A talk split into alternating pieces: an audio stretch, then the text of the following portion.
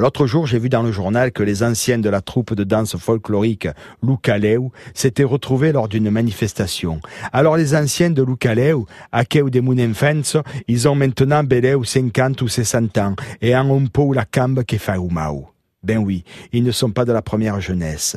Et puis il y en a qui sont partis. Nous finissons toujours par partir. Tenez-moi, vous m'entendez là en ce moment? Mais dans quelques mois, à quelle rubrique vous ne l'entendrez plus?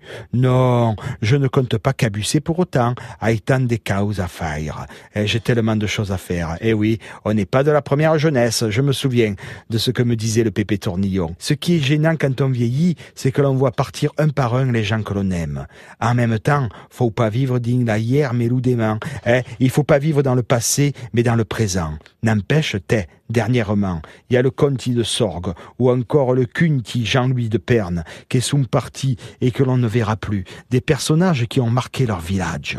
Le Conti de Sorgue, il a été correspondant local pour le journal de la Provence pendant au moins 40 ans. Tout le monde le connaissait. Et le Jean-Louis Cunty de Perne, lui, il était boucher à Malemort du Comtat. Mais le genre de boucher qui découpe des poires, des galines, des pidounes, des bédigues, perd 13 générations. Hein. Ce genre de commerçant qui fait toute sa carrière dans un village et que du coup, il est aussi important qu'une grosse lause de l'église. Allez, je m'en vais. Je m'en vais léger comme le souvenir.